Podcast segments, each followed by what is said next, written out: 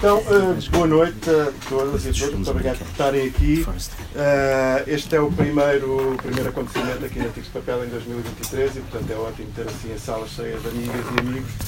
E, hum, e bom, portanto, muito obrigado por terem vindo. Muito obrigado ao Bruno, à Gogona e ao Luna também de, de aqui estarem a fazer esta sessão. Um, Pronto, o, que o objeto que nos eh, faz juntar aqui hoje é este livro do, do Luna, publicado no ano passado, depois da lei. Um, nós, de facto, já há algum tempo, eu diria até desde antes do livro sair, tínhamos uh, mais ou menos conversado que havíamos de fazer depois uma sessão, uma conversa aqui na livraria sobre uh, a propósito do livro. Uh, chegou a pensar-se, inclusive, fazer o próprio, o próprio lançamento, a apresentação do, do livro. Acabou por não acontecer, perdeu-se um certo timing e depois Acabou por haver depois, eh, na verdade, não há muito tempo, um lançamento propriamente dito, uma apresentação ali embaixo na, na, na Sirigaita. E, e, portanto, esta sessão de hoje não seria exatamente isso, evidentemente, não seria um novo lançamento ou uma nova apresentação do livro, com essas características habituais dos lançamentos ou das apresentações, mas seria mais uma conversa a partir, a partir do, do livro. Uh, e um pouco nestes termos, ou seja, este livro tem um conjunto de camadas, uma delas é facto um, uma, uma, descrição, digamos assim, autobiográfica de um determinado percurso uh, político, de militância política, uh, de percurso pessoal também de, de, vida, mas depois tem também um conjunto de reflexões, ou, na verdade, intercaladas, com to, to, todas essas camadas bastante intercaladas ao longo do livro, de camadas de, de, de, reflexão, de pensamento político, filosófico, a partir de um conjunto de, conceito, de conceitos, desde logo, que estão presentes na própria organização do livro, na divisão dos, dos capítulos, a questão da, a questão da guerra, a questão da comuna, a questão da solidão, são temas tão complexos, aparentemente tão complexos e dispares que, que se vão intercalando e tecendo, digamos assim, ao longo, de, ao longo do texto. Um, e seria um pouco navegar um pouco livremente, sem, sem, sem grande guião e sem grande sistematização, digamos assim, por esse conjunto de conceitos que são objeto de reflexão neste, neste livro que, que pretendíamos que hoje fizesse esta, esta conversa. Portanto, primeiro o Bruno diria alguma coisa, depois a Golgona, depois o Luna e depois, uh, nos termos que a Golgona introduziu com alguma felicidade, seguir-se os rounds, uh, de, boxe. os rounds de boxe para, para continuarmos a discutir o livro. Tentaremos terminar por volta das 8 e, e pronto, e, como habitualmente aqui na livraria. Faz favor. Ah, obrigado, Fernando. Obrigado também, Luna, pela confiança. Um, pedir ao Fernando uma coisa que é uh, justamente para termos tempo para os, uh, para os rounds um, para me avisar quando eu estiver a esticar e isso vai acontecer, portanto agradeço que me, me, que, me chames a atenção.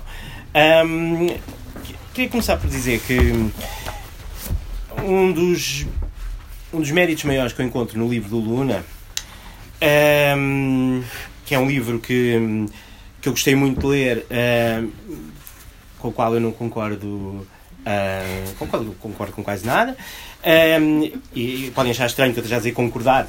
O que é que há para concordar num livro que, à primeira vista, é um livro de memórias, um livro de, um, de autoficção? Pois bem, eu acho que há bastante, porque é um livro que usa justamente uh, essa forma da autoficção para avançar com por posições, com uh, composições e tomadas de posição teóricas e políticas uh, bastante fortes. É, é, é, de resto, inscreve-se num género um, que agora até está bastante, bastante em voga.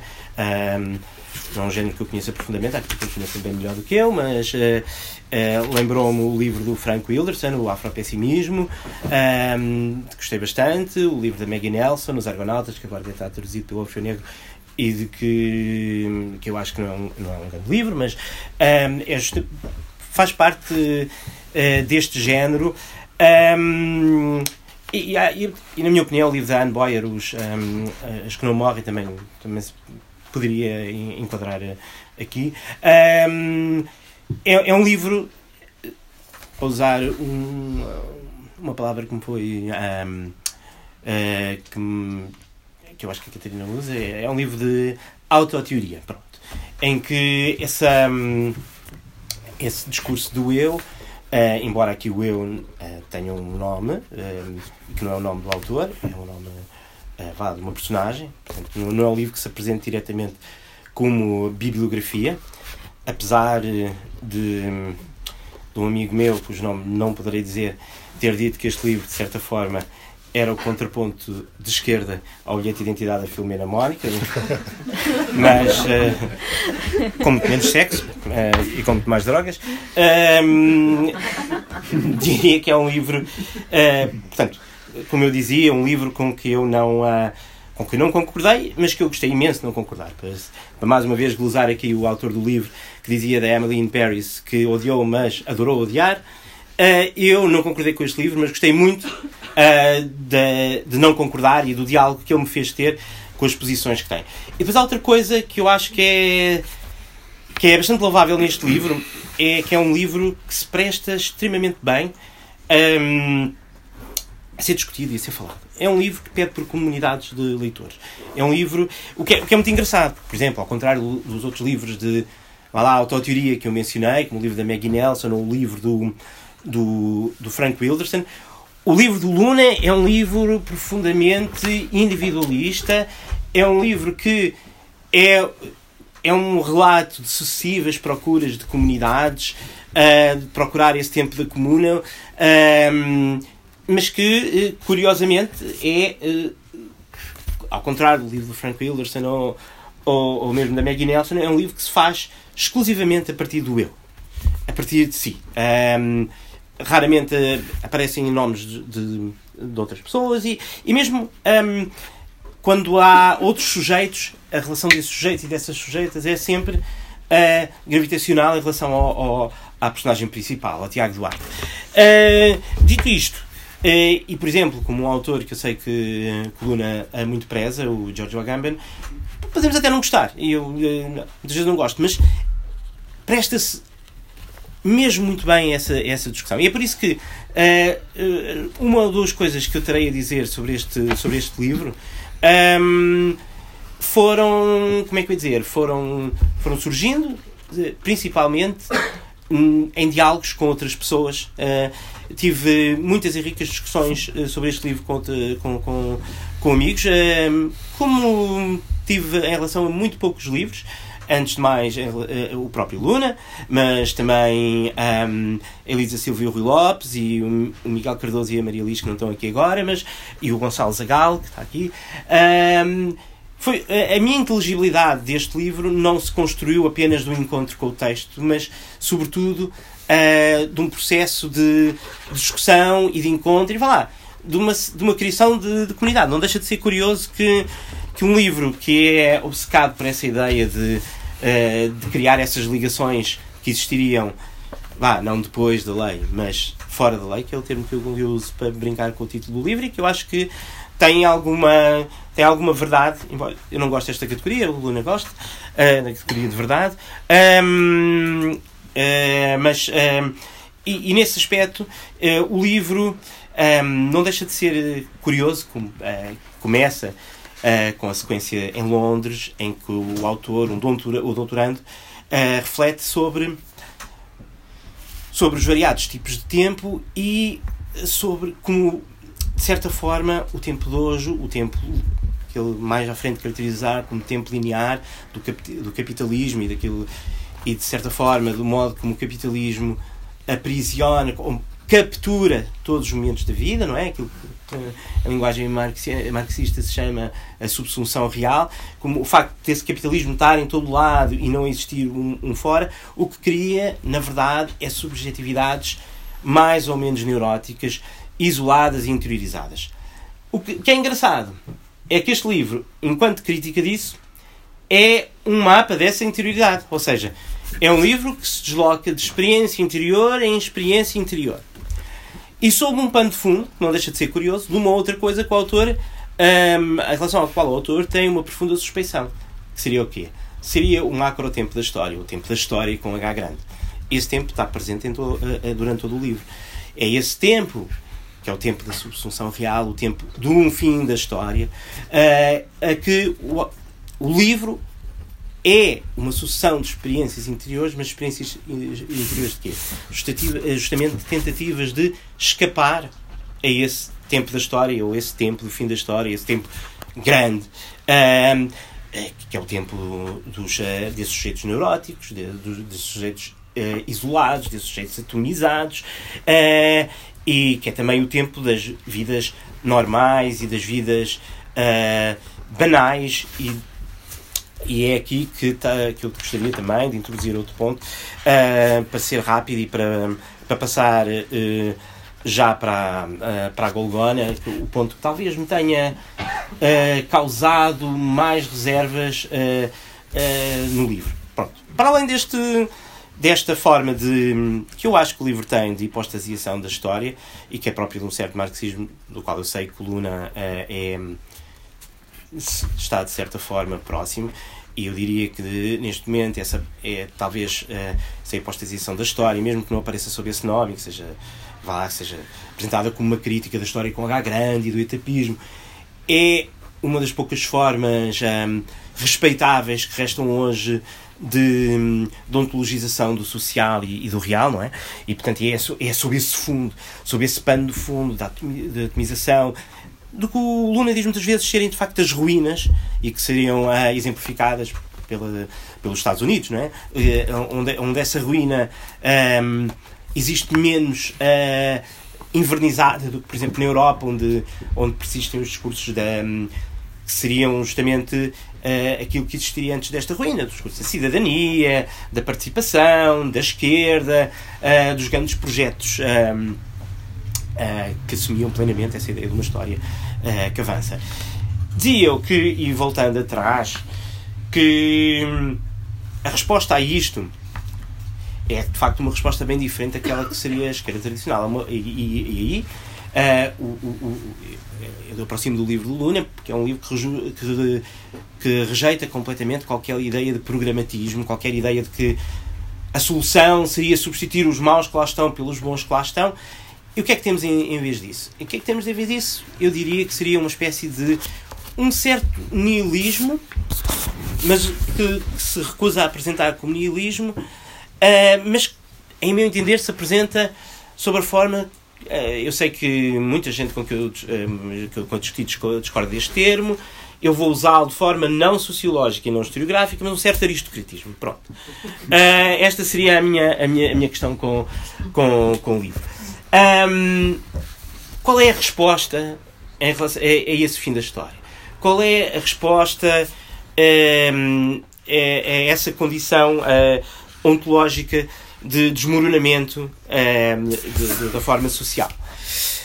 Bom, não é de facto para o Luna uh, eleger os bons em vez dos maus, pôr lá os partidos bons, não é o ativismo de esquerda, não é a promoção da igualdade e da liberdade, e da democracia e da cidadania é uma coisa ou outra, não é? É uma intensificação da vida. Mais do que isso, é a procura de formas de vida que não consigam existir fora disto. Uh, fora desta lei. E aqui no livro usa a lei em, em dois sentidos, né? A lei propriamente dita, por exemplo, aqui numa passagem belíssima, que aliás uh, um, uh, volta a pegar num texto que Coluna tinha publicado no ponto, fala da amizade como exatamente aquilo que pode existir fora da lei, mas aqui lei, penso que entendido enquanto dispositivo jurídico, mas há uma outra lei, que seria a lei uh, da acumulação, as leis uh, cegas que, de certa forma, uh, informam a nossa ordem social. E o livro é justamente a procura dessa forma. E lá está, a procura dessa forma é uma procura que se faz sobre, hum, sobre, uma, sobre uma imagem essa imagem, ou melhor, sobre duas imagens que diria que dominam o livro todo, é a da comuna e a da guerra. E seria outro, outra questão que eu teria com o livro.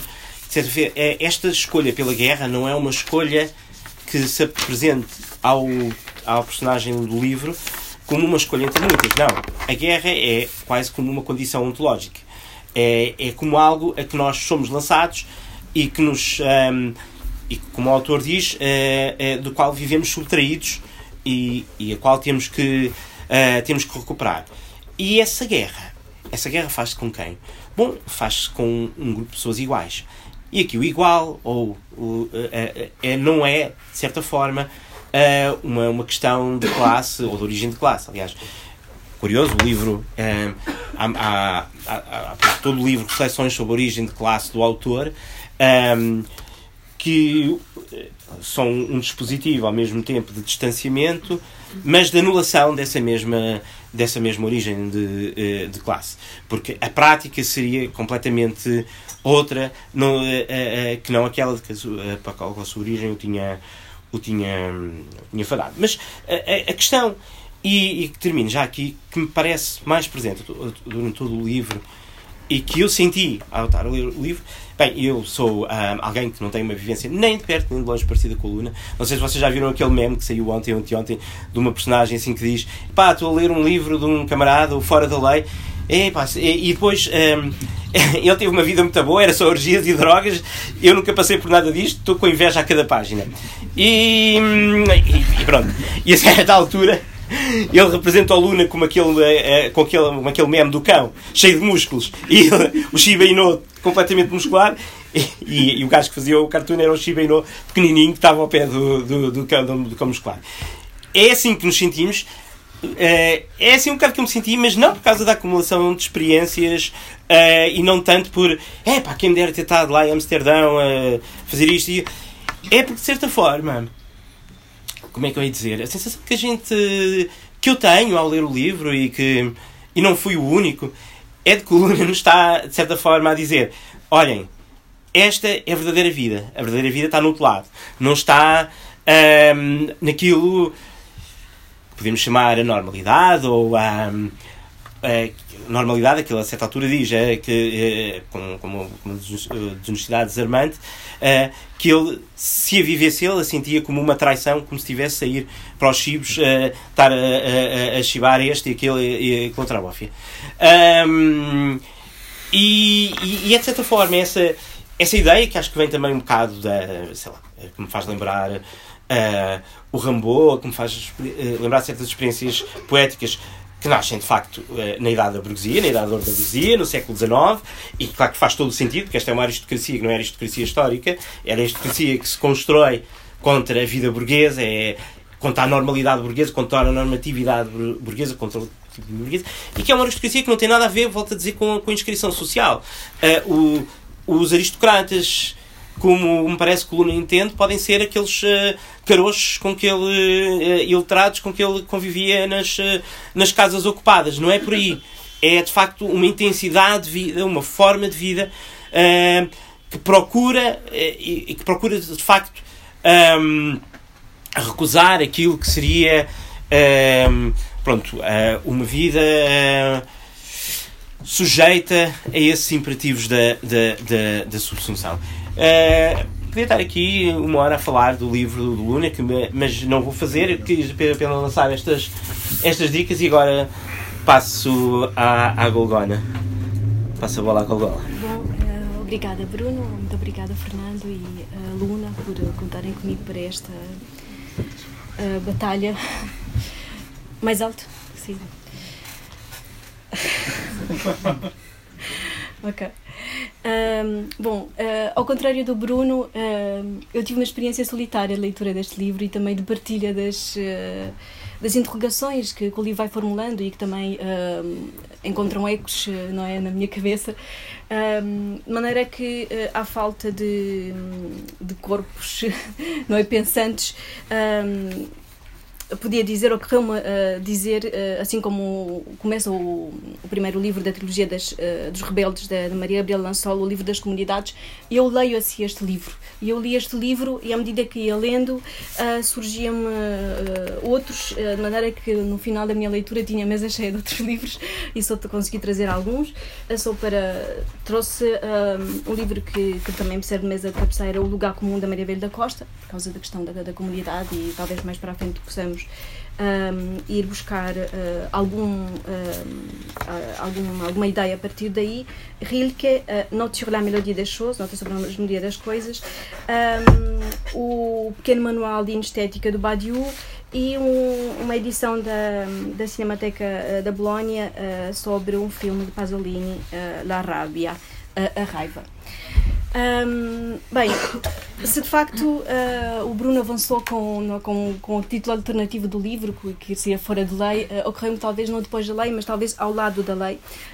Um, pensando uh, também a partir de uma nota que surge no meio do, do, do deste, enfim, deste livro, uh, sair uh, por uma rua lateral, não é? Portanto, pensar nessa dicotomia entre uma luta que implica duas forças contrárias, que talvez a saída que a literatura propõe, assim uh, é uma coisa ao lado e, portanto, uh, pensar uma luta que não implique uma distribuição de forças, não é? De um bom e um mau, não é? Portanto, e acho que o livro também uh, joga muito com, com essas, enfim, essas potências quase, quase não é?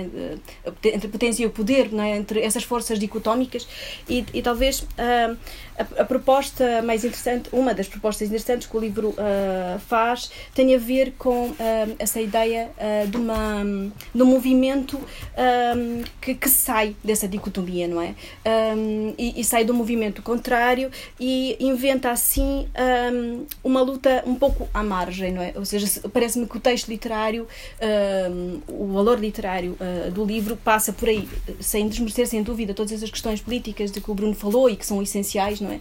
Mas parece que, uh, de facto, esse trabalho da linguagem no livro do, do Luna tem esse privilégio de se situar, não é? De, de, de fazer uma posição que, que é mais próxima de um, de um movimento de deserção não é? Uh, do que de, não é? de, de atravessar uma montanha ou, não é? ou, ou então lutar contra. Não é? Um, e, e de facto, uh, ao ler enfim, eu já li vários livros, várias vezes o, o, o livro um, e, entre uma espécie de a uma medida que ia lendo, de facto, surgiam uh, no meio do livro propostas de autodefinição do próprio livro, não é? Portanto, enquanto género, eu não tenho a certeza que tipo de género literário se poderá, uh, não é, associar um, a este texto que temos, não é? Depois da lei, tanto pode ser um romance como um ensaio, assim como, lembro-me que numa entrevista que fizeram à Suzanne Zontag a propósito do seu primeiro livro, não é? O que é que era e, e ela não tinha a certeza, não é? Se aquilo era um romance, se era um ensaio, não é? Um, eu arrisco dizer uh, que talvez se trate de um ensaio poético, ou então um ensaio que se quer poesia, pelo menos uh, aquilo que eu gostei de privilegiar nisso é uma procura um, de um tempo da suspensão uh, que se quisermos uh, fazer uma, uma leitura uh, em chave gambeniana, não é? como, como não, não sabia que o Luna gostava assim tanto da Gamba, mas certamente um, um, livro dele, dele chamado O Fim do Poema, La Fin du Poema, do poema pensa a diferença entre prosa e poesia a partir de um conceito limite, que é o conceito de cesura, não é? e portanto seria essa temporalidade da interrupção que faria simplesmente a diferença entre aquilo que que seria prosa uh, e poesia. Um, e, e, há ainda a propósito dessa, dessa questão do tempo, que é central uh, no livro, não é? Um, e surge a dada altura uma referência Proust, não é?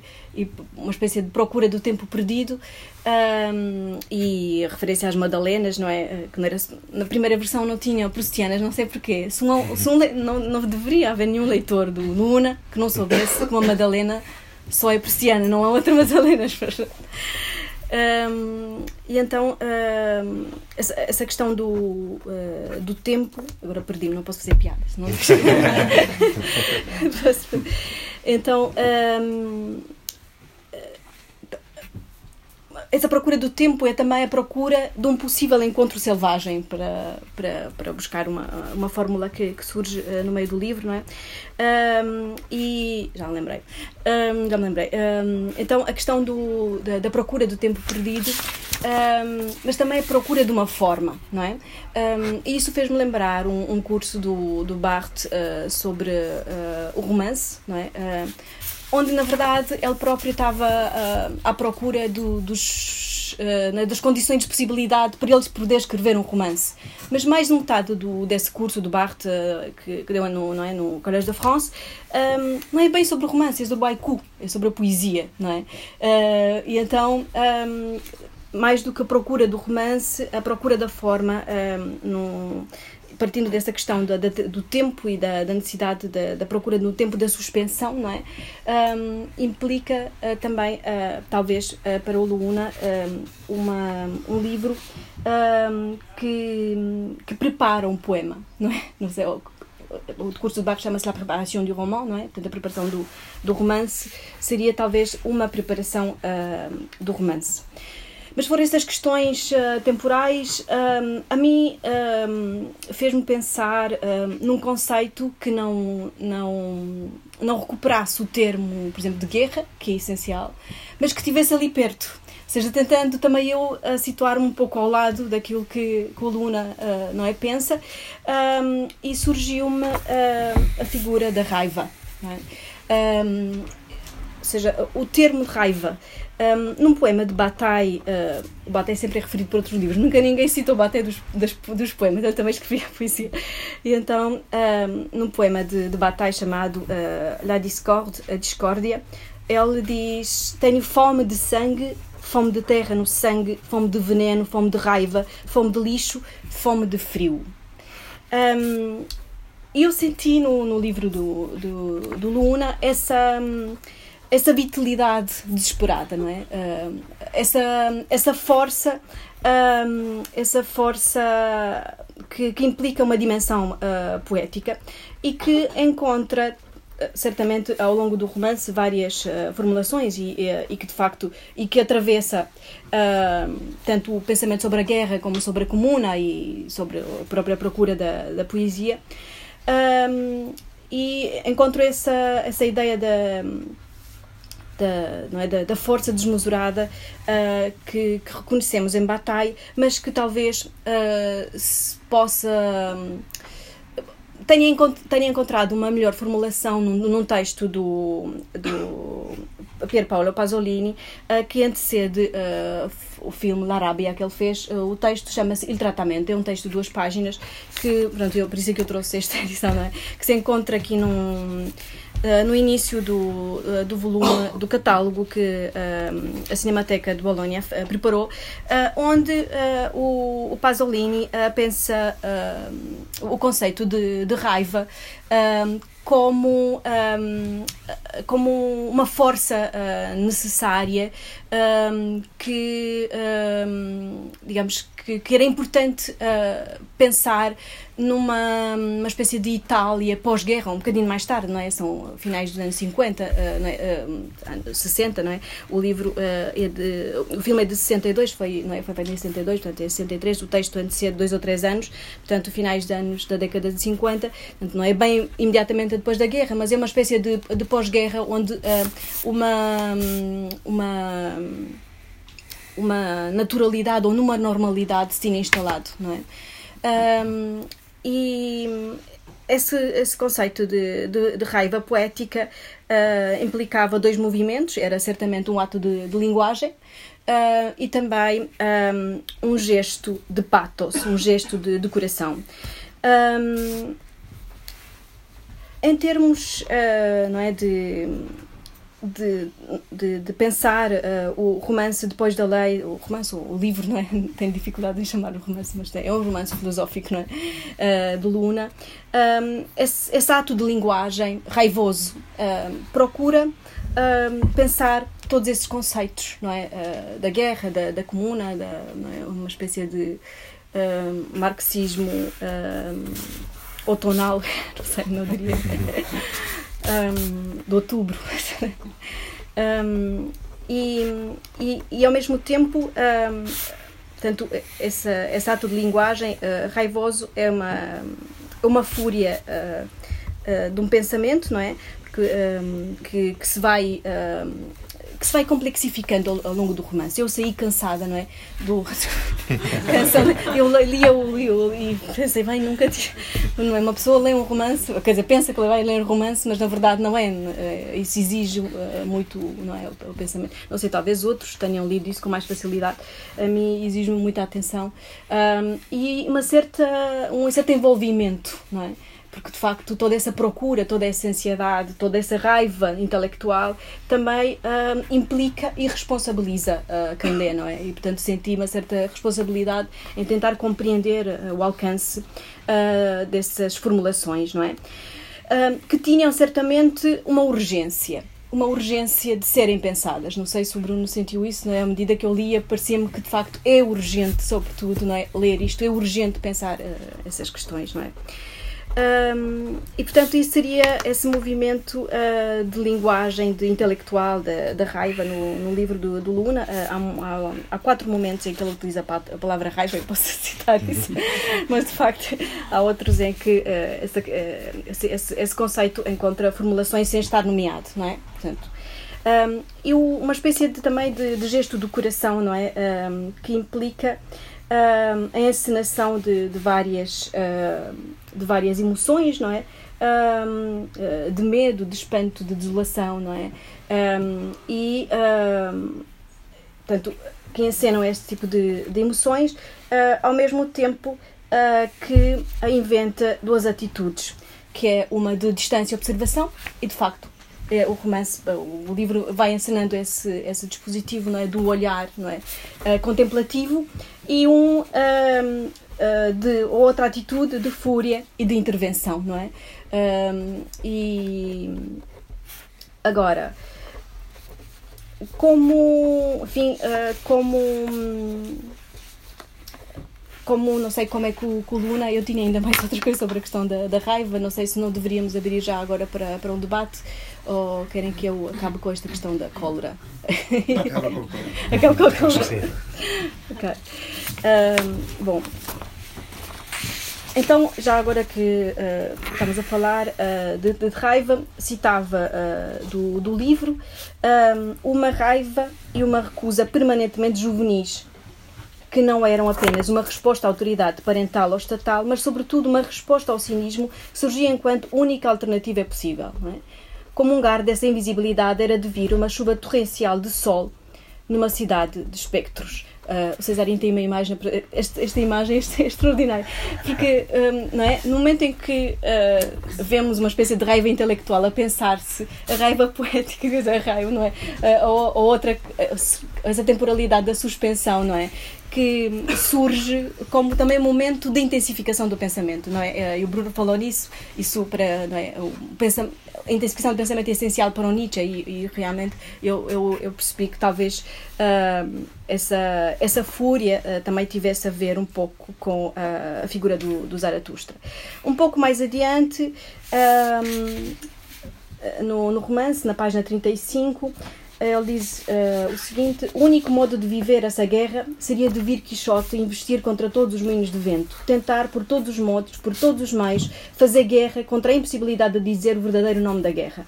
A guerra explícita onde não tinha fugido era apenas a continuação da guerra surda onde tinha vindo parar, talvez por dívida aos que ficaram, or por raiva aos que cá estavam, assumi a missão de a conseguir um dia anunciar, de tornar tangível a sua textura, de tornar explícitas as suas correntes, de apontar os seus moinhos uh, no horizonte.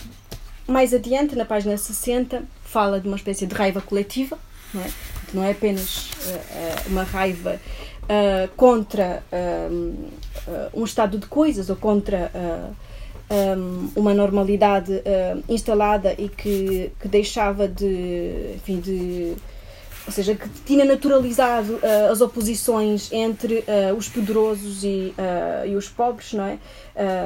no texto, nesse texto do, do, do Pasolini, tratamento, fala-se precisamente do, dos elegantes, os poderosos elegantes e os pobres que andam vestidos de trapos, não é?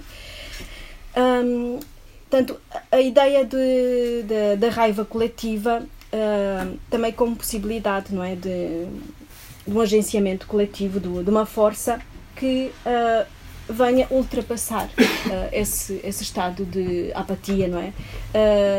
E, e, a ideia de explosão, não é? Muitas vezes aparece a palavra explodiu, mesmo neste parágrafo na página 60, diz de 3 em 3 meses a cidade explodia. Mas também explode o texto do Luna, sempre que ele faz, tanto faz uma aproximação, não é, de uma raiva intelectual, não é? E depois há um momento poético de suspensão, onde, onde percebemos que a própria linguagem se afasta, não é?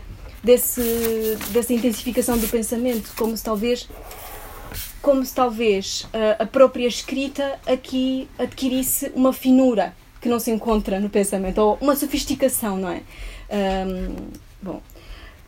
Um, e, bom, e depois, um, bocadinho mais à frente, uh, aparece uma outra imagem da, da raiva insana, é? Uh, uma raiva uh, insana, de facto, na história da loucura de Foucault, a associação da, da raiva à desrazão uh, é amplamente uh, debatida. Não queria referir, de facto, ir por aí, mas fazer uma outra referência para dar consistência um pouco mais ao conceito de, de raiva, indo ao Barthes e ao curso sobre o conceito de neutro, onde ela, ao, ao falar dos estados de alma, pensa a cólera, a raiva como fuga um, como higiene e como fogo. Um, e a ideia de, da cólera como fuga uh, é também uh, uma possibilidade de fazer uh, desse excesso é, de, de, saída de si um, também uma perda de consciência e, portanto, também uma perda de responsabilidade. É? Portanto, quem perde quem se torna raivoso também, no fundo, perde não é? a, a razão e também perde a responsabilidade. Não é? é por isso que talvez os criminosos sejam isentos não é? dos seus crimes, porque de facto ao, ao, sairmos fora de nós também saímos também também de facto adquirimos essa uh, é? ficamos isentos da responsabilidade agora lembrei-me de repente a propósito desse movimento ao lado da, da solução que o, que o Nuno Bragança propõe uh, no A Noite e o Riso, que é uh, a sair pelo topo. Portanto, podia ser também uma, portanto, ao lado ou pelo topo, não sei. Como? Leva pulos tão altos. Eu, eu, se calhar, não sei, um livro que, que rasga pelas costuras. também podia ser isso. Um, aliás, o livro podia ser assim destruído, mas a edição é boa, portanto não vai acontecer isso. Um, bom, e então uh, uh, o Barthes, nesse, nesse curso, fala ainda da, da cólera como higiene. E, portanto, o ato de cólera com possibilidade não é, de, de, de sangria uh, que acaba por fazer bem, não é? E, e no, no, no, romance percebemos que há vários momentos não é, de, de escape Uh, e, e, ao ler o romance fiquei assim a pensar eu devo ter sentido muito bem ao acabar de escrever isto tudo bem, uh, se calhar uh, foi, foi mais barato que ir ao psicanal psicanalista mas demorou mais tempo pronto, cada um escolhe os seus caminhos um, e depois ainda o Barre fala da cólera como, como fogo, não é? como como água que arde, não é? Uh, como um, é? como, como um processo de intensificação uh, que permite levar no movimento não é, de, de, de, de afetação, de, de, entusiasmo, de agenciamento, diriam outros filósofos, não é? Um, os opostos ou, ou, ou, elementos heterogéneos que aparentemente não, não poderiam estar juntos. Um, e bom, se calhar acabo com esta parte aqui, depois, uh, não sei, Luna, o que é que tens a dizer em tua defesa? Uh, pois, ia começar, ia começar precisamente a agradecer a toda a gente terem vindo à defesa da minha tese, não é? que, que é mais ou menos o que isto, o que isto soa. Estou uh, a brincar, estou a brincar. Eu não fiz apreciações. Desde que depois saímos todos, eles pensam na nota e, e pronto, depois fazem-nos dizer. Uh, não, estou a brincar. Um, Pronto, houve, houve como, como disse o Ramalho, houve um, houve um lançamento do livro aqui há umas semanas. Eu estava doente e não, eu não consegui dizer grande coisa. Não, hoje estou, estou mais saudável, não quer dizer que, que diga coisas muito melhores, mas pelo menos vou tentar. Um, e pronto, ou seja, há que Golgona traz aqui questões que, que eu não tinha pensado assim, ou que me surgem enquanto novas, que o Bruno já tinha discutido muito, e da mesma maneira que o Bruno gostou muito de ler o meu livro e não concorda com nada do que eu digo eu também gostei muito de ouvir e não concordo com nada do que, do que ele diz.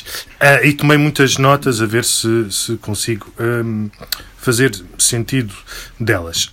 Um, surge primeiro uma questão de como classificar este texto.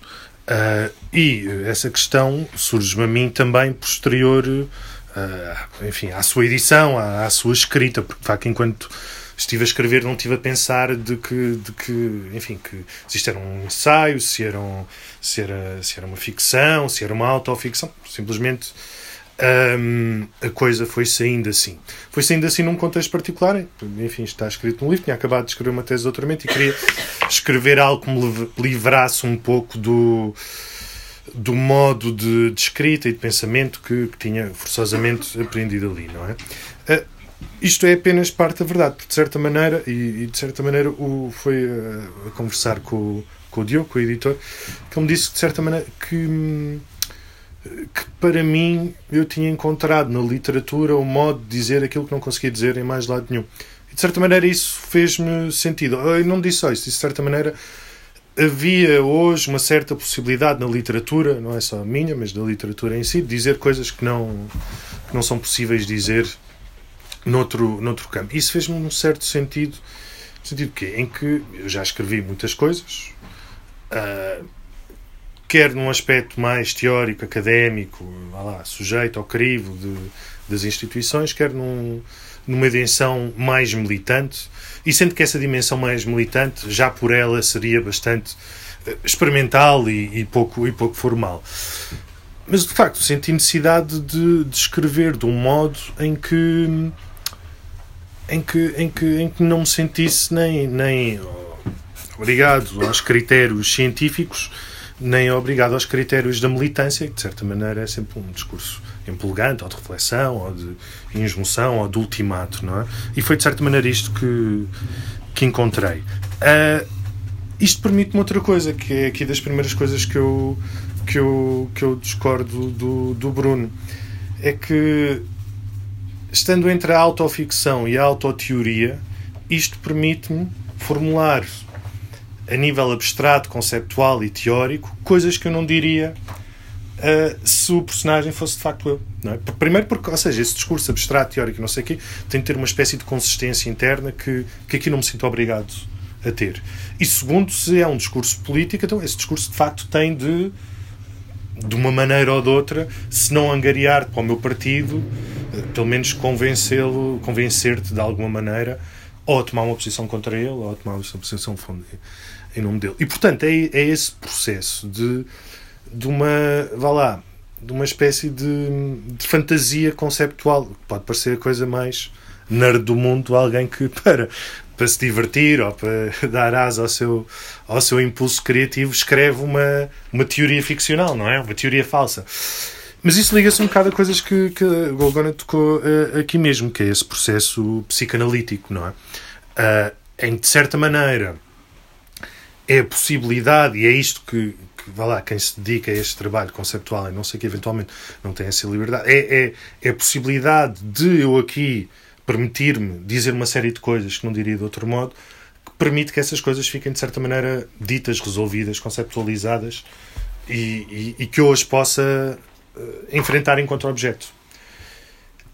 Isso, e isso é um, um dos trabalhos aqui. E porquê que. Porquê? Ou seja, sem, vou, já, lá, já lá chego outra vez, mas é tipo. O, que, o resumo que se faz dessa vida aventurosa e não sei o quê, por mais que ele possa ter o seu quê de de, de ia dizer exibicionista, não é bem de exibicionista, mas de exibição no sentido de vaidade, não é? O que sobra disso aqui é, é uma coleção de traumas, não é? É uma, é uma vivência extremamente traumática que se revela não só num vazio que este personagem encontra, e, ou seja, o personagem vou contar os spoilers para quem ainda não, ainda não leu. No fim, diz que não vai nada escrever o livro que se propôs escrever e o livro está escrito, não é? E diz que não vai acabar o doutoramento. E eu, de facto, acabei o doutoramento e não sei o que e tal.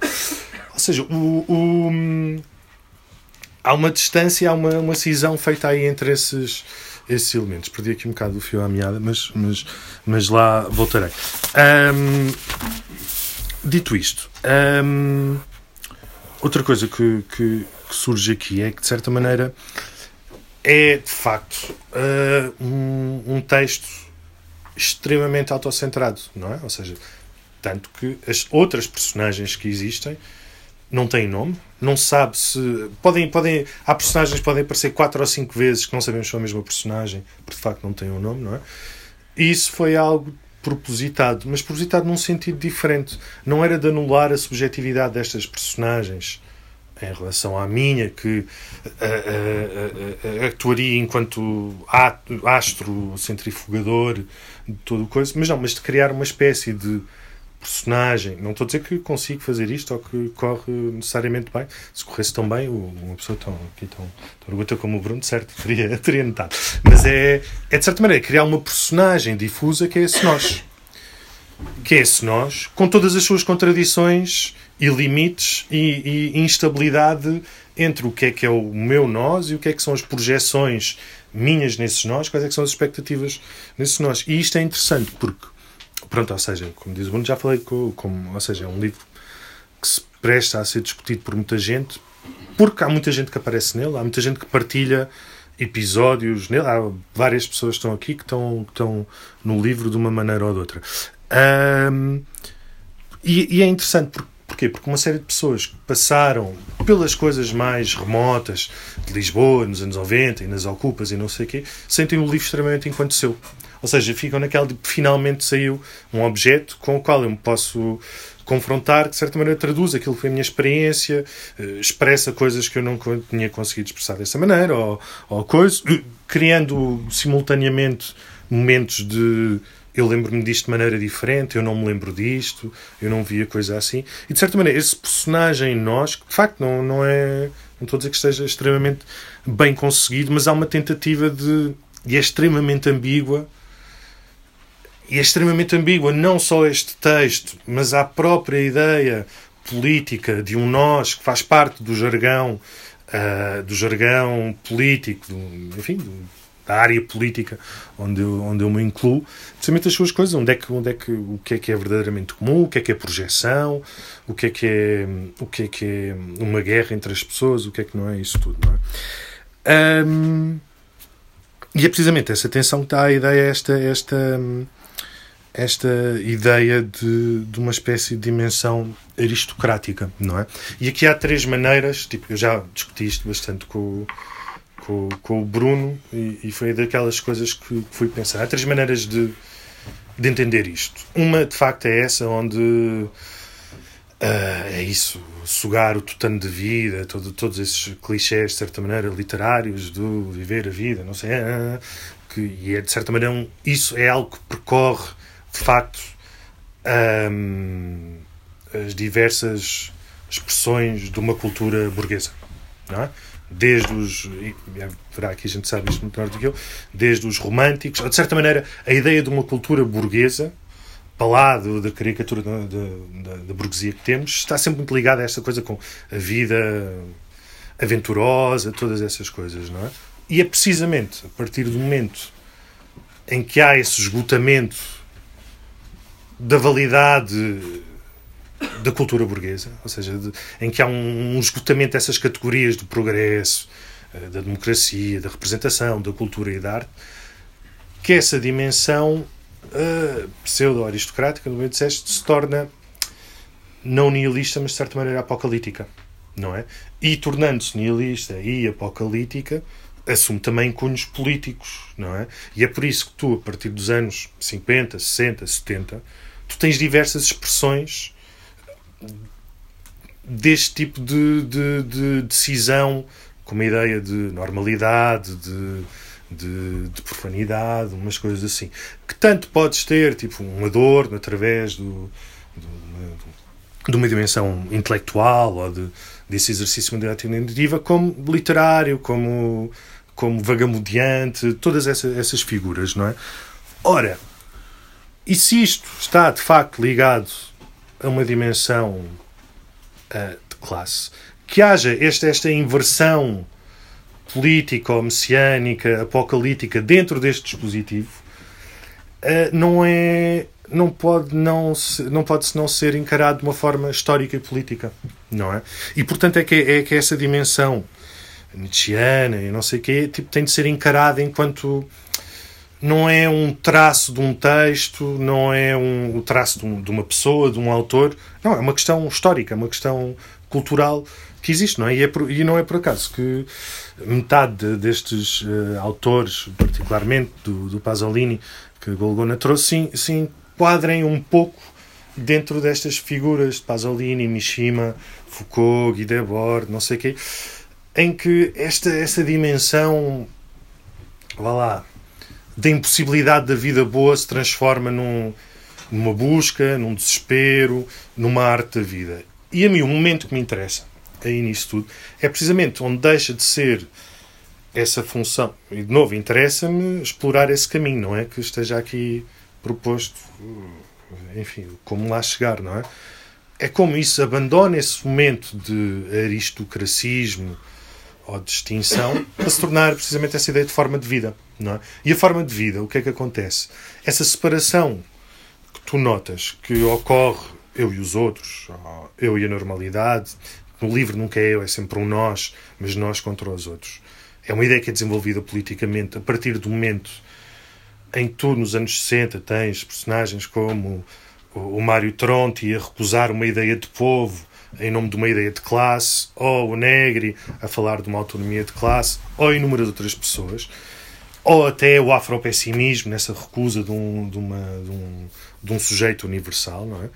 E é isso que me interessa pensar e de como é que isso pode tornar uma espécie de forma de vida, precisamente na ideia de deserção, de secessão, uh, de, de uma separação que não seja eu e os outros, mas vá de encontro a essa ideia da guerra. Não a ideia da guerra enquanto a anulação do outro, mas a ideia enquanto livre jogo em formas de vida diferentes.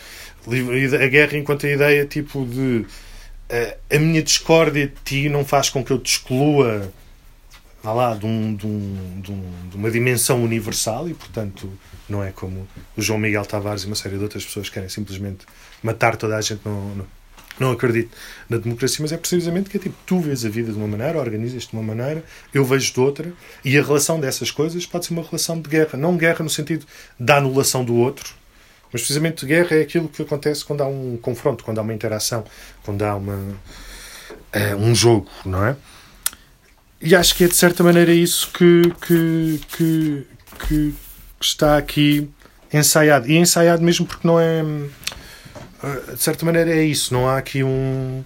Ouvi uma ideia enquanto estava em Londres, não sei o quê, pensei, olha, era fixe fazer isto com esta ideia dos tempos, mas o, só me confrontei, como nunca tinha escrito um livro, um ensaio, um texto deste tamanho, eu só me confrontei com o que isto era quando isto estava pronto. E não estou a dizer porque ah, sou criador e, portanto, só quando a obra. Não, tipo, se eu escrevesse isto outra vez seria muito diferente. Não é? Porque já sei o que custa, o que não custa, como é que é, como é que não é, como é que funciona. É que... Não, mas isto de facto é a primeira vez que eu escrevi uma coisa assim, portanto, o sentido disto só surge assim, a posterior. E, portanto, tem um caráter muito ambíguo. Em que, por um lado, propõe uma espécie de nova ontologia comunista. Ou um ensaio de uma nova ontologia comunista, no sentido o que é que poderia ser algo que não é este mundo onde vivemos, mas que também é precisamente uma nova ontologia, não é, não é democracia, não é o socialismo, não, não é a liberdade e emancipação, não é uma sociedade mais justa, é algo, ou seja, ontologia precisamente nesse sentido do uh, um sentido muito mais íntimo de como é que as singularidades que nós somos interagem umas com as outras e, e isso tudo, não é? E do outro, é de certa maneira um espiar do, do, epá, do processo de vivência de busca nisto, que obviamente se mistura com uma história extremamente pessoal uh, e, e, e, pronto, e portanto não pode deixar de ser. Um, tem as suas coisas de alegrias e de, e de amarguras e de arrependimentos e de, e de confrontos, não é? Ou seja, não é, não é por acaso que, que é um que é um livro escrito no fim de uma alargada juventude e entre a hesitação de uma uh, maturidade que tarda em chegar, que de uma maneira ou de outra é algo que todos experienciamos, cada um à sua maneira. Um, pronto, ou seja, seria um pouco mais uh, isto. Ou seja, eu gostaria de Uh, levantas muitas questões, mas não sei como é que, como é que és de, de responder, portanto vou. vou pois sim, mas vou, mas vou pensar mais nelas. Uh, não sei se por onde abrimos os rounds? Por, por, toda a gente queira, não é? Acho que sim, sim. sim. Então, começamos já aqui. Uh, vou ler uma passagem. Fui compreendendo gradualmente o que toda a filosofia foi até agora. O autoconhecimento do seu autor e uma espécie de memoir involuntárias e inconsciência. Nietzsche, para além do bem e do mal. Eu realmente, quando li o livro há seis meses, quando saiu, e portanto hoje dei uma, vista de olhos, mas fui muito sensível a este, à presença da filosofia nesta autoficção. Realmente ela está presente. Há aqui um pensamento filosófico. Não é por acaso que isto começa com uma meditação sobre o tempo. Não é Santo Agostinho, mas podia lá, lá estar. Uh, mas uh, eu gostei muito de ouvir e, e, queria trazer também um pouco o que é, foi a minha perspectiva. É engraçado que a Dona salientou muito a palavra raiva, eu fui muito sensível à palavra amigo. Amigo e amizade talvez seja a palavra que está mais presente no livro, não é? E, e já agora, se propusesse um título, como fez há pouco, eu uh, depois da ausência da lei. Porque eu acho que senti aqui a falta da lei. Aqui houve uma falta da lei para, que se impõe para depois ter haver uma luta contra a lei. Houve uma ausência de lei, ou seja, uma ausência de pai, diria eu, do ponto de vista simbólico. E, portanto, como isto está presente, e depois há, há esta idealização, uma teoria, a teoria sobre a amizade, que não me lembro em que página é que está, mas realmente há uma teoria da amizade. A amizade seria isso. A amizade é a única modalidade de relação pessoal que não é estipulada na lei. Portanto, e a amizade aparece realmente como salvífica. Uh, portanto, eu fui muito sensível a esta, toda esta busca, que tem uma dimensão com certeza política, pessoal, deste narrador, mas que tem. Um, e voltando à questão da guerra, aliás, a guerra aparece como uma epígrafe, não é uma guerra santa. Mas também vi muito Heraclito, a guerra é a mãe de todas as coisas. A guerra realmente está aqui, está aqui presente. Há aqui alguma coisa. Esta procura uh, supõe de facto a guerra. Mas que há aqui um ideal realmente de, de salvação e de purificação. Tudo isto aqui está presente, tudo é como se isto fosse realmente uma, uma peregrinação, uma, uma luta, quer dizer, destinada, à salvação. E outra coisa que eu também fiquei muito sensível foi que eu senti não tanto a raiva, não fui tão sensível à raiva, mas à melancolia. O sol negro, quer dizer, está presente. Mallarmé está aqui, aliás, aparece mesmo esta figura do sol negro. Aqui um sol negro e, e, de facto podemos estar nesta ideia de fraternidade, quase num ideal cristão. Acho que o pensamento cristão está muito presente. E também a, possibilidade, que são a última parte do livro, a ideia de facto do, do silêncio. Escreve e publica, não é? mas aspira ao silêncio, este encontro, ou encontro, diria quase, seria da mística, é um silêncio que não, não há palavras, não é? as pessoas estão, estão em ressonância, em consonância, é um momento, portanto, há aqui um ideal realmente de, de, de união, não é? E pronto, isto é só para dar outra possibilidade de leitura. Obrigado. Quem mais?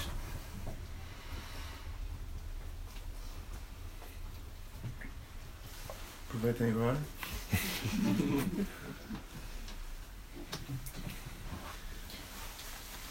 Então eu queria dizer uma coisa que eu ouvir, estava a ouvir o, o Luna e a propósito do, é, de, da possibilidade de, dos leitores se reconhecerem no livro ou de estabelecerem uh, conexões porque também uh, experimentaram isso ou aquilo, uh, eu acho que o caminho da literatura é o contrário. Ou seja, o livro deveria expor-nos sempre ao desconhecido e mostrar-nos esse lado que nós nunca tínhamos visto, não é? e, um, eu, e há uma passagem extraordinária do livro, não é? Que talvez possa ser ilustrativo para, para essa, essa possibilidade de olhar para o, não é? de fazer da leitura também uma maneira de, de nos tornarmos estrangeiros a nós próprios, não é? Para utilizar o conceito de vocês sabem quem.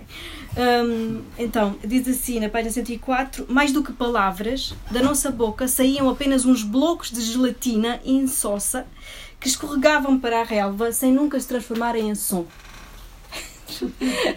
Portanto, há, como se também o, o próprio livro não é, fosse essa máquina de produzir outra coisa que não palavras, não é? Portanto, como se também o livro apelasse a, a um efeito, não é, de ou de afetação, não é, que ultrapassasse com muita própria linguagem, não é, de uhum. coisas, não é?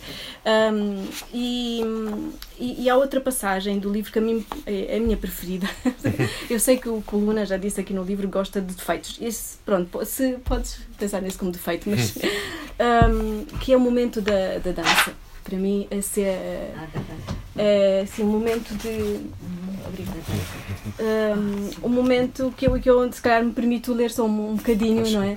Que é hum, também uh, não sei como é que escreveste isso, para mim assim é um sei lá, se calhar rasgava essa página andava com ela no bolso o dia todo. É assim, de, como se também isso também concretizasse uh, essa elevação que essa dança propõe, não é? Surgiu-me do nada uma vontade enorme de me mexer, talvez de dançar havia um resquício de luz. Levantei-me lentamente da cadeira, recorrendo aos movimentos que conhecia, eh, decorrentes das artes marciais, desenhados sempre numa relação redonda entre o centro do corpo e os membros. dançava ao som de um lamento contínuo que emergia do vale da terra, eh, da terra vermelha e dos sobreiros mortos, mexendo uma velocidade com que a seiva os abandonava para se uh, emprenhar do sol vou continuar a ler mais, um, mas é, esse, esse, momento da dança para mim é o momento em que também uh, o livro se, assim como o corpo se eleva da terra, não é? Uh, ensaia um, esse, esse exercício uh, quase aéreo, não é? Um, que implica um movimento da infixidez, não é? e de facto, se há na literatura também um, gesto, digamos, que, que pensa rasgar uh, o seu sob as entranhas, para citar aqui uh, um outro poeta, uh, esse passa precisamente por essa indecibilidade, essa indecisão, essa infixidez, e não a tentativa de, de, prisionar, de prisionar tipologias ou, ou objetos que possam entrar numa lógica do teoria do reconhecimento e da representação. Desculpa, só isso. Desculpa, estar essa performance.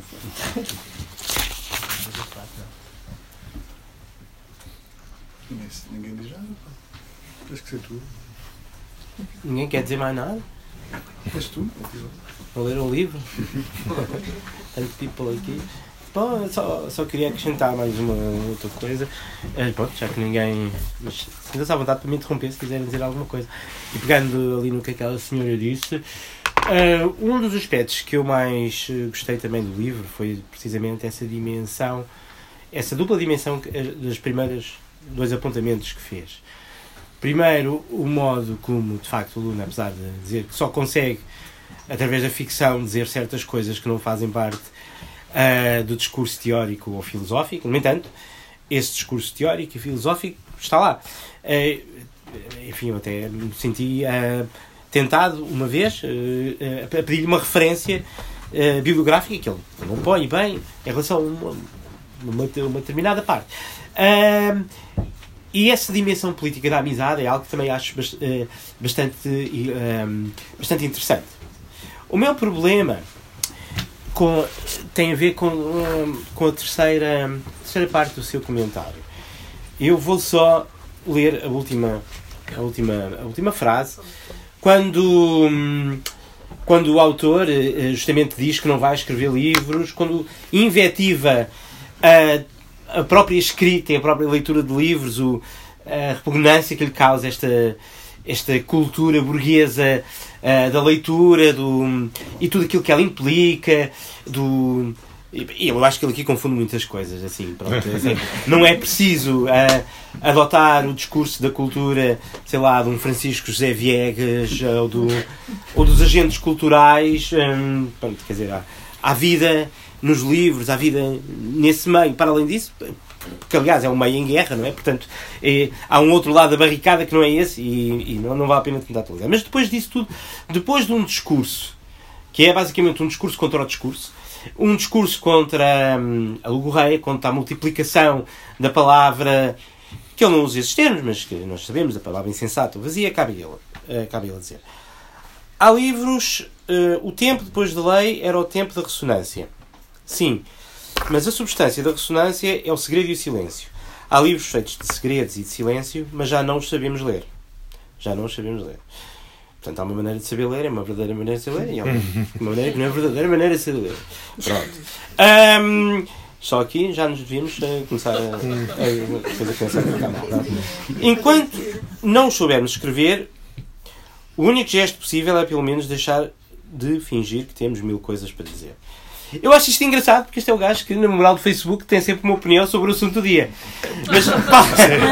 Incrivelmente, isso é a coisa mais fácil, mais falsa que já disseste aqui, por favor. Ainda bem, pronto. Porque eu, eu prefiro a falsidade à, à verdade. Mas uh, dizia, e isto faz-me lembrar uma frase daquele filósofo que ali está, eh, entre o Pasolini e o Luna, o Alain Badiou, que dizia esta frase, que era um, temos que ser os mais uh, uh, impitoiáveis, os mais uh, impiedosos censores de nós mesmos. O que é curioso porque é um gajo que lança dois ou três livros uh, por ano e a maior parte deles uh, nos últimos anos não valem um caracol, é banalidade atrás de banalidade. E, portanto, eu desconfio sempre de apelos ao silêncio e apelos à interrupção da palavra. Eu acho que, pelo contrário, uh, quanto mais falar, menos valor vão ter uh, algumas palavras em relação a outras. Menos valor vai ter a palavra literária em relação à palavra não literária, a palavra filosófica em, em relação à palavra não filosófica, e isso é a melhor coisa que pode haver, é justamente as coisas perderem o seu valor comparativo. Mas perderem... a melhor coisa pode haver porquê? Pá, Ou seja, onde é que. É... Ouve, ouve lá. Há uma coisa que eu gosto no teu livro e que eu gosto bastante, que é esta espécie de impulso que percorre do princípio ao fim uh, de procura de uma ética. E tu não tens medo da palavra ética. Então deixa-me dizer-te, pronto, de certa forma, a minha posição ética, é para responder ao teu porquê, não é um porquê que eu te possa responder ontologicamente, porque é, o tempo exige, porque o apocalipse exige, não. Porque, de facto, a, a minha posição ética, aquela a parte uh, de onde eu falo, falar, como dizem hoje os jovens, o lugar da fala, é, neste caso o lugar teórico de fala, é de facto é, que um, aquilo que politicamente interessante nos pode aparecer hoje é justamente uma uma desvalorização das coisas que têm valor, ou seja, e, e é mais uh, na indistinção do que na distinção. Uh, e, e, nesse sentido, de facto, não é uma questão de arranjar amigos, inimigos, que, de, travar uh, fronteiras. Uh, pronto, é, como é que eu digo? Eu, de facto, houve um. O Derrida escreveu aquele de um tom apocalíptico, recentemente adotado em filosofia. Né? Este é um livro de um tom apocalíptico, com um tom guerreiro.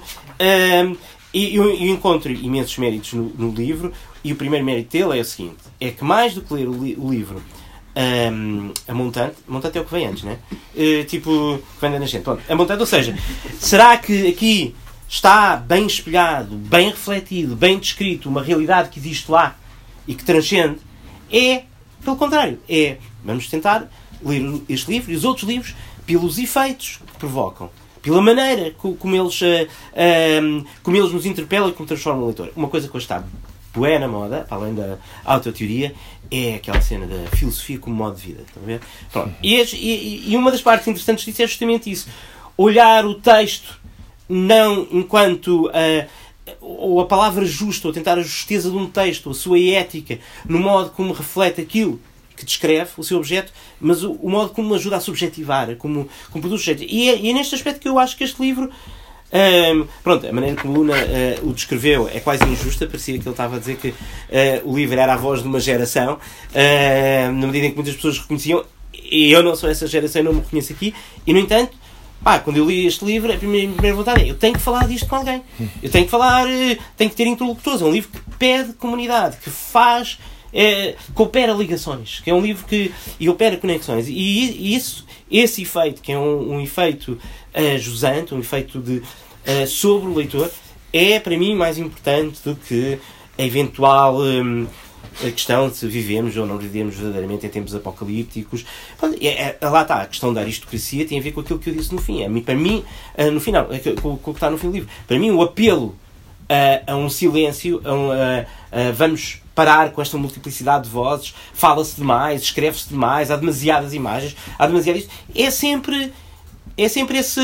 Eh, quando se pede uma rarefação, está-se a dizer, de certa forma, que é uma refação do discurso dos outros, normalmente. Embora aqui apareça como do próprio discurso, mas é uma, é uma, uma contradição performante, ou performatividade contraditória, ou whatever, porque nós temos o livro nas mãos e estamos a ler isso, isso, isso, isso num livro. E eu desconfio sempre que é o quê? Porque é um gesto, é um gesto que reclama a si uma autoridade.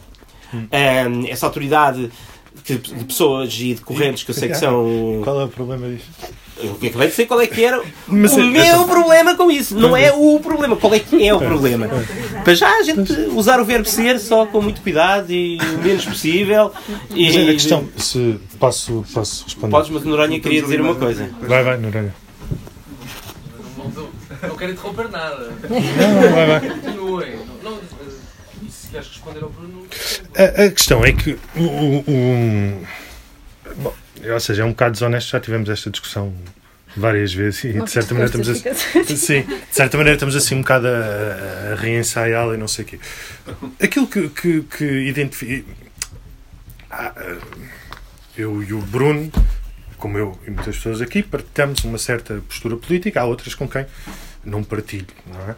Mas aquilo que nós identificamos enquanto poder, enquanto domínio, enquanto comando, enquanto isso tudo hoje, é mais feito disso que tu defendes de, do que disso que tu defendes. É mais, é mais feito dessa, dessa certa qualidade de equivalência geral, mediada por um, um elemento abstrato de isso, multiplicação de coisas que, que, que as tornam todas iguais, e é menos feito de qualquer tentativa. Tipo, o domínio hoje, para lá do, do, de uma dimensão muito pessoal, nossa, com os contornos socioculturais podemos ter, é muito mais feito uma espécie de equivalência geral que, que reduz tudo a uma coisa muito semelhante e muito não sei o quê, do que propriamente de, de, posturas fortes, dizer isto é assim e não é assado, dizer eu gosto, eu não gosto, dizer eu sou contra isto. Tipo, o, o domínio hoje não é feito de posições fortes, não é? E é precisamente o que está aqui, é uma ideia de poder haver posições fortes que se reclamam da autoridade, que se reclamam de verdade, sem que isto implique uma anulação do outro. Que o modo como defendes implica assim uma, uma anulação do outro. Porque tudo que é. Isso é, é um, não é muito diferente do que. E perdoa-me a, provocação, do que dizia o João Miguel Tavares sobre, sobre. Não é, não é? Ou seja, é muito diferente, obviamente. Mas é um pouco. Tudo o que participa pode participar, tudo o que de certa maneira excede a medida de poder possível e incorre nessa coisa horrível, quer dizer, isto é assim, isso é para eliminar. Isso não, não tem, não entra, não tem direito à cidade. É literalmente isso, não é? E portanto, eu dizer isto é assim, uh, há uma leitura diferente, há um apelo ao silêncio, não é um apelo à censura. Não, é de facto é uma postura. Não é nem pessoal nem coletiva, é uma postura de um nós e que vai de encontro a essa ideia de uma sessão, sessão feita em conjunto, que, como a Linda disse, parte de uma idealização da amizade que, de certa maneira, há uma espécie de dinâmica eh, afetiva, emocional na amizade, no encontro com outro, que substitui à ausência, a ausência espectral, a ausência fantasmagórica dessa figura paternal que se mistura obviamente com a autoridade, não é? E portanto, o verdadeiro, o verdadeiro, o verdadeiro, precisamente, confronto com essa autoridade ocorre nessa sessão coletiva que propõe uma autoridade diferente, que não é a autoridade simplesmente do pai, mas não é nessa dissolução uh, toda e qualquer relação de poder, porque não, porque não, de facto não é isso. Aí haverá de facto uma diferença. A amizade é uma solidão a dois, não é? É a dita alguns. A amizade é solidão. O Ricardo Noronha tinha pedido para.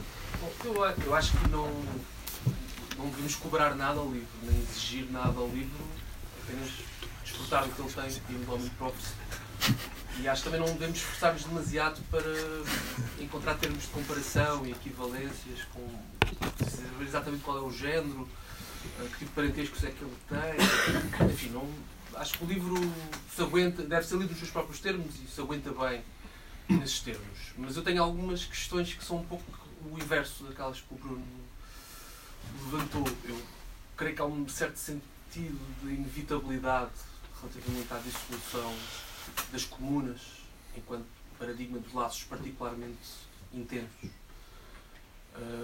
que percorre o livro, há uma certa. Eu tenho dificuldades em fechar o capítulo. Nós ainda vivemos no tempo da guerra e isso não é um capítulo que se possa fechar. E a da altura no livro parece que. Mas esta é a minha leitura. Uh, uh, parece que se passou. se passa de um tempo para o outro, ou de alguma maneira. Um capítulo fecha-se e outro abre-se e ao fazê-lo parece-me que o livro se furta uh, a pensar nas implicações estratégicas, mas ontológicas, por usar este palavrão, de uma derrota. Uh, e também pensar as condições em que essa derrota poderia ter sido evitada e em que condições é que eventualmente ela pode ser esconjurada, vamos no futuro. Não sei se me faço entender. Sim, sim, seja, sim. Da ideia que, inevitavelmente, as comunas formam-se e desformam-se um, e que, e que esse, esse devir não pode ser bloqueado, é uma espécie de comboio que, que não para, precisamente. E ao fazer isto, o facto do livro não tem que oferecer respostas, mas estas são as questões que me interessam, portanto, hum. uh, e como de alguma maneira também andei nesse comboio contigo durante algum tempo, e se calhar ainda ando, pronto, será que é uma fatalidade que, que, esses, que esse espaço de encontro e de intensidade e de estar, de estar junto e estar junto contra, não é? Porque eu acho que essa é uma, uma dimensão que me parece. Obviamente. Nós ainda vivemos o tempo da guerra.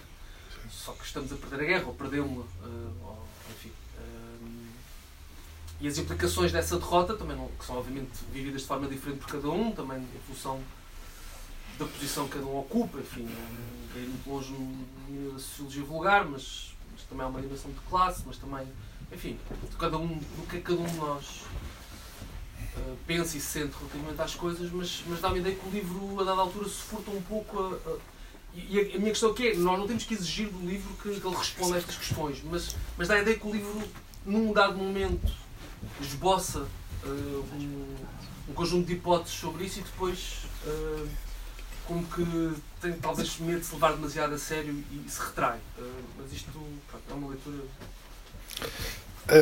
Posso dizer uma. Sim, sim, vai, Há uma coisa interessante que o Luna faz, que, que eu acho que está a escapar, por exemplo, que é a hipótese da ficção é uma, uma ruptura histórica, ou seja, o problema do, do, discurso apocalíptico. O discurso apocalíptico é uma coisa em que nós caímos culturalmente porque não sabemos interpretar um determinado momento histórico, mas que nos reduz a ciclos, em que nós, de um certo modo, a história toma conta dos homens e os homens parecem vítimas de uma série de circunstâncias sociais, económicas, políticas que nós deixamos. Tu falaste da tomarização, há todo um, um regime de bloqueio e de impotência e começa aqui nestas questões, que é quando as nossas palavras são os nossos inimigos. Ou seja, quando nós estamos aqui a falar estas palavras, nós começamos a entender que isto, estas palavras expressam sobretudo medo. Ou seja, nós estamos num. Quando nós aqui citamos, nós quase agredimos as pessoas. Tu, por exemplo, se trouxeres aqui um amigo teu que não tem uma cultura literária, ele chega aqui e sente que está a ser esbofeteado por uma série de gente que tem uma cultura implacável que não permite ao gajo sentir nada. O que é interessante no livro do Luna é que o Luna uh, começa o livro com um fracasso, uh, num certo sentido, do, dos conceitos. O gajo começa a perceber que aquilo não, não, não resiste à experiência dele. E ele depois começa a falar da experiência e o gajo tem coragem. O livro dele é literário porque o gajo não tem linguagem. Ele tem que inventar a sua experiência e conta-te merdas. Pá, que eu não conheço ninguém que em Portugal neste momento esteja a dizer ah, e autoficção e não sei o quê, mas estão todos tipo a, a sentar-se bem e a pôr-se numa boa postura e não sei o quê. E o gajo mostra-te o olho do cu. O ânus solar dele aparece.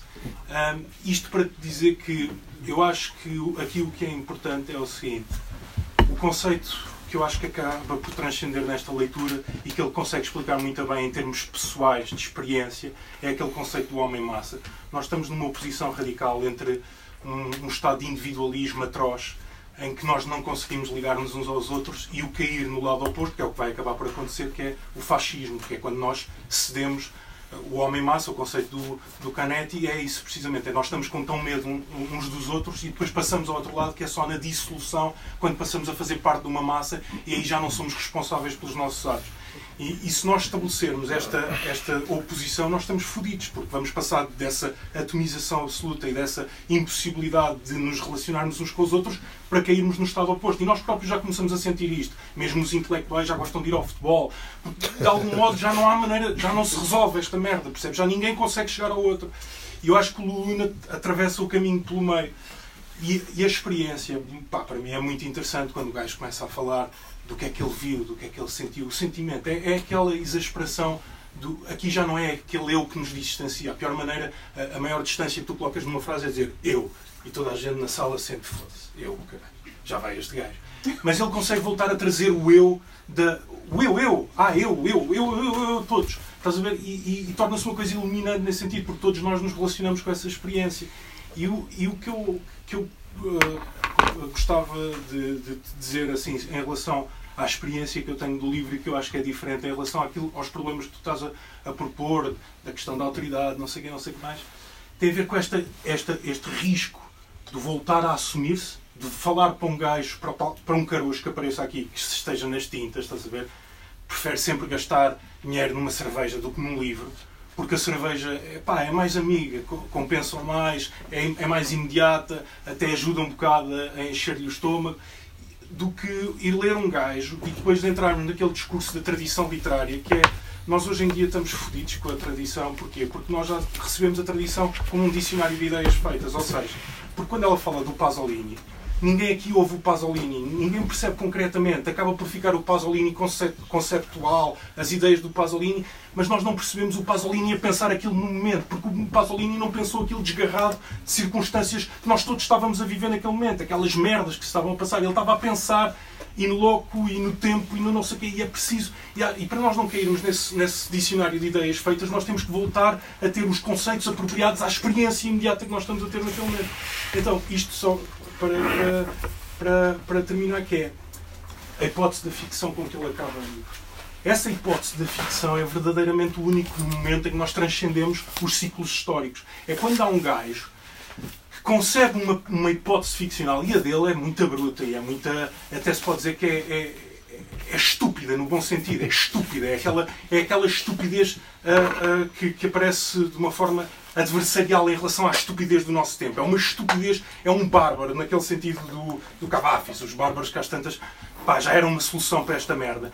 E é aquela barbárie, mas que é uma barbárie que não tem nada a ver com a história, é uma barbárie que surge da ficção. E ele, ele acaba assim, de uma forma um bocadinho coisa a romper, a dizer assim: epá, isso, isso, e a gente entrar ali de cavalos na, na Avenida da Liberdade e arrebentar com esta merda toda. É uma coisa de. É aquela coisa do, do, que o Pasolini no fim acaba quando está a morrer, que é a desesperada vitalidade. É não acreditar que de facto já não há nada eh, senão ruínas e a única coisa que nos salva é um desespero que nos conduz de volta à, à, à vitalidade.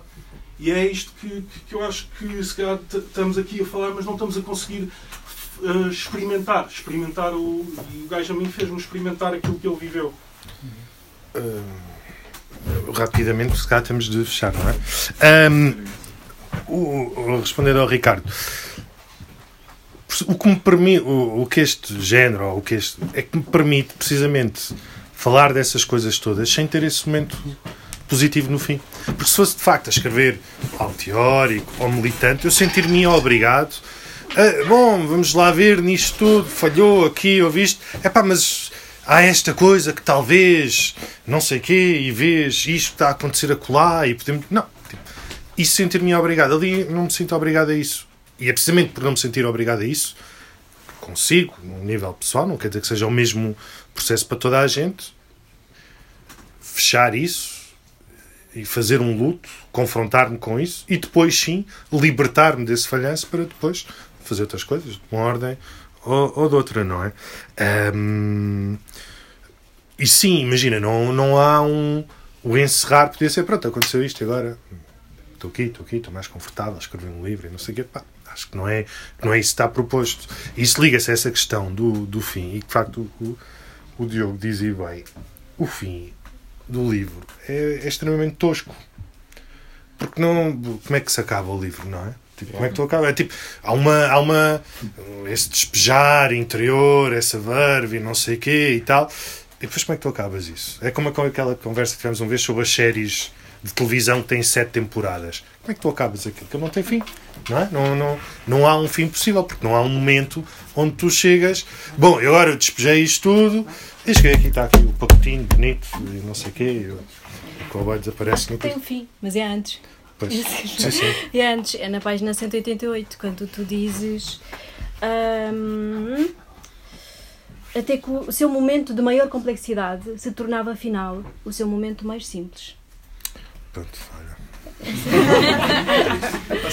Eu, quer dizer, não sei. Um, a Maria Filho da Costa, naquele livro que ela tem com a Armando Silva de Carvalho, o livro do meio, não é? Fala nos últimos capítulos sobre a necessidade de antecipar o fim. Assim como nas sinfonias, não é? Parece que os andamentos se preparam para esse grão, grande final, não é? Um, e eu percebi que talvez esse fim que tu meteste, não é? Uh, tivesse a ver com essa ansiedade do escritor de preparar ou do compositor de preparar o fim. Mas talvez o melhor fim seja esse o inesperado, não é? Uh, assim como quando caímos numa batalha, não é? Nunca sabemos quando nos, a, nos, nos, atinge a bala. E gosto por isso deste, uh, na segunda edição, se calhar. Estou a brincar. Não Estamos tudo a conhecer. Não sei o que é com isso. Todo o princípio, Pois, bom, e com, este, com esta descoberta do fim. Só claro, dizer duas palavrinhas, a resposta ali a. Quem é que disse não? Silêncio, Bruno, silêncio. Man, tu estás-te a preparar para tipo, daqui a bocadinho começares a falar meia hora. Bom, Mas pronto, só para responder à, à interpelação do, do, do Diogo Vaz Pinto, mas quer dizer, e vou ser brevíssimo, só para dizer, pronto, o meu, o meu problema é justamente também com leituras desse género e com aquilo que elas implicam. Quando eu falava da autoridade, não é uma autoridade no sentido de algo que, te, que replique, sei lá, a autoridade do exército ou da escola. É, é diferente, é, e, e hesito em dizer palavra qualificada, mas é uma, é uma espécie de um, de arte, de prática, de distinguir o que é autêntico do que não é autêntico. Um, há, há, certas. A, a, a Gona falou da raiva, eu, por exemplo, um, a palavra que, que, que, mais me saltou foi a do perigo e do viver perigosamente, vá lá, enquanto vida autêntica. E o que eu senti foi sempre esse, essa separação de trigo do joio, do joio, ou seja, em que eu e os leitores e a maior parte das pessoas uh, estamos, certa, de certa forma, presos numa vida que não é autêntica, eh, que não é a verdadeira vida, a verdadeira vida está no outro lado e está naquilo que, que, que o Luna procura e naquilo, naquelas experiências que o Luna vai vivendo.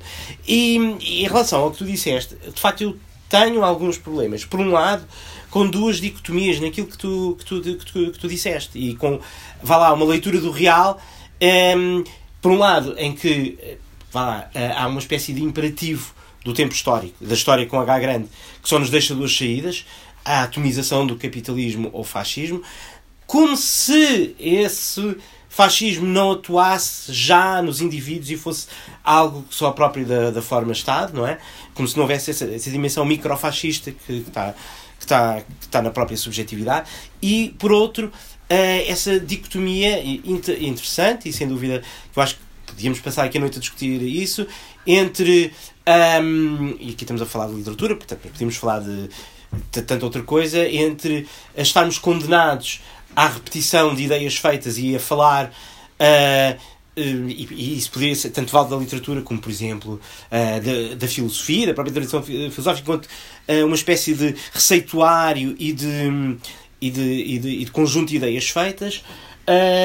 E, por outro lado, essa espécie de, de leitura que tu disseste, que, em que restitui, que volta a ligar que volta a fazer uma totalidade entre a experiência e a palavra, não é? Entre a experiência vivida e a palavra escrita. Mas o problema é, eu posso fazer essa ligação com a Luna. Posso, porque o conheço, porque sei. Uh, sei quem são aqui nesta sala, quem foram as pessoas que provavelmente estão retratadas aqui dentro, e o Diabo 4. Mas não posso fazer com, sei lá, com o Hobbes, não posso fazer com o Platão, não posso fazer uh, sempre, sem falar uh, naqueles, naqueles autores que são anónimos. E é por isso que, vá lá, na leitura como em tudo, me interessa mais a experiência do leitor de fazer relações, de fazer ligações com outros textos. Ou seja, a mediação que me interessa mais é, é a mediação experiencial, que eu acho que é mais importante, não é do escritor, é de quem lê, é do leitor. É de quem se apropria e de quem vai fazer qualquer apropriação.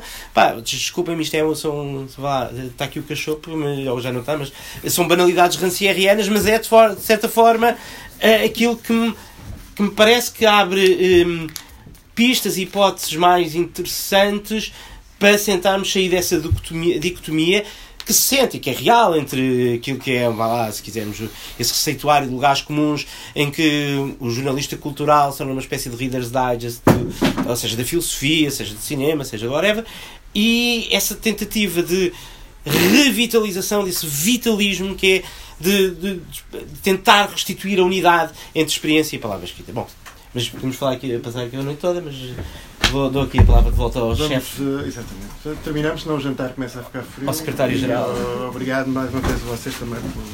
Obrigado, Luna. Obrigado.